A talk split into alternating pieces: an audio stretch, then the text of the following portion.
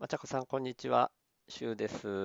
メッセージ受け取りました。ありがとうございます。いっぱい聞いてくれたみたいで、方言会とかももう聞いていただいたんですね。鹿児島弁、本当に近いと思うんで、おじいちゃんが鹿児島っていうの親近感湧きました。ありがとうございます。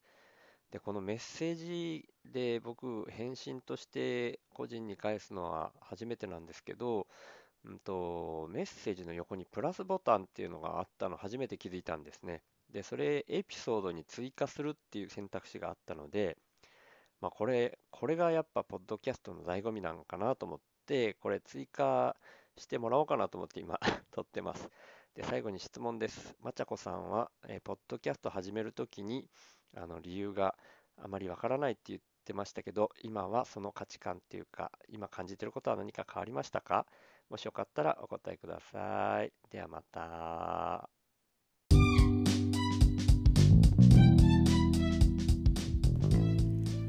こんにちは、まちゃこです、えー、放送事故ではございません。えっと古典ラジオのリスナーコミュニティでご一緒しているしゅうさんという方がいらっしゃるんですけれども、えー、しゅうさんは「しゅうの話すラジオ」っていうポッドキャストをやってまして、えー、私がそれを聞いていて、えーとメッセージをいつも聞いてますみたいな感じで送ったら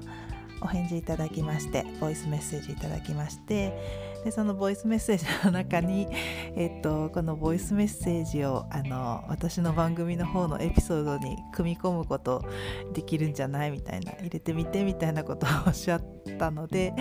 入れてみました。あのしゅうさんお返事ありがとうございました。しゅうさん面白いですよね。なんかあのー週の話すラジオを最近聞いててあの本数がすごくいっぱい更新されてるっていうわけではないんですけれどもあの 一本一本が結構長いのでここ23日半日ぐらい午前中ずっと週3の番組ばっかり聞いてようやく最新回に追いついたみたいな状況です。でも面白いです。とってもあの内面をすごい自分で深掘りしていってて、うん、であのえっ、ー、と室越さんという方の「牛を忘れる」というポッドキャストで室越さんが自分を可愛いキャラであの売っていくというかやっていくって言ってたけれども周さんも何かが何かキャラが欲しいと言っててとはいえなんか自分は可愛いっていうようなタイプじゃないしなっておっしゃってたんですけれどもまああの十分可愛いと思います。なんか年上の方にこう言い方して失礼だったらすいませんが。うん可愛いですよ。なんか私ある時からもうなんか全人類年上も年下も男も女も関係なく人間ってみんな可愛いなって思ってます。なので周さんも十分可愛いと思います。はい。で、えっと、せっかくあの質問いただいたんでお答えしたいと思います。えー、私がポッドキャストを始めたのが、まあ、ポッドキャスト何が楽しいのかわからんから知りたいっていうことで始めたんですけれどもその後どうですかっていうことで、えー、あの楽しみは分かってきました。その自分の喋りたいことを一方的に喋ってるのも楽しいしあとはまあ最初からこう考えてたその自分の思考どんどん消えてってしまう思考を残していく考えを残していくっていうことも楽しいですね。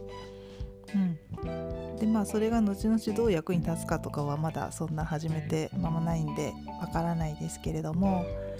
あの周さんがラジオの中でえっ、ー、と孔子？中国の孔子だ孔子かな？多分講師だったと思うんですけどあの弟子の方からの質問にパッと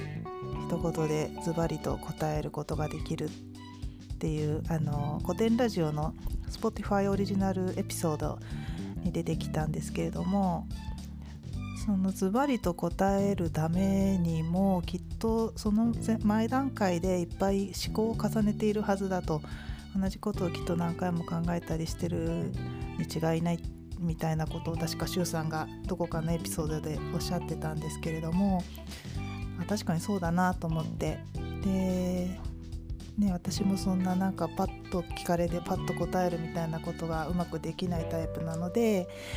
あのこうやって自分の考えを残してで自分で聞き直したりとか、まあ、もしくは、まあ、何回も同じような自分の考えを何回かのエピソードで分けて話してもいいですよね。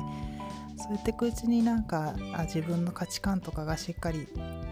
人に説明したりとかあの言語化できるようになっていくかもしれないなってそんな効果も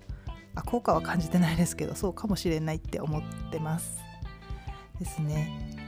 あと最近ちょっと楽しいなって思ってきたのは、えー、こうやってあの古典ラジオのリスナーコミュニティの方とかと、えー、メッセージやり取りしたりとか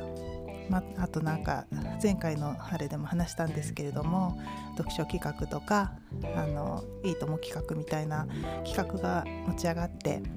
こう相互にねやり取りしたりっていうつながりが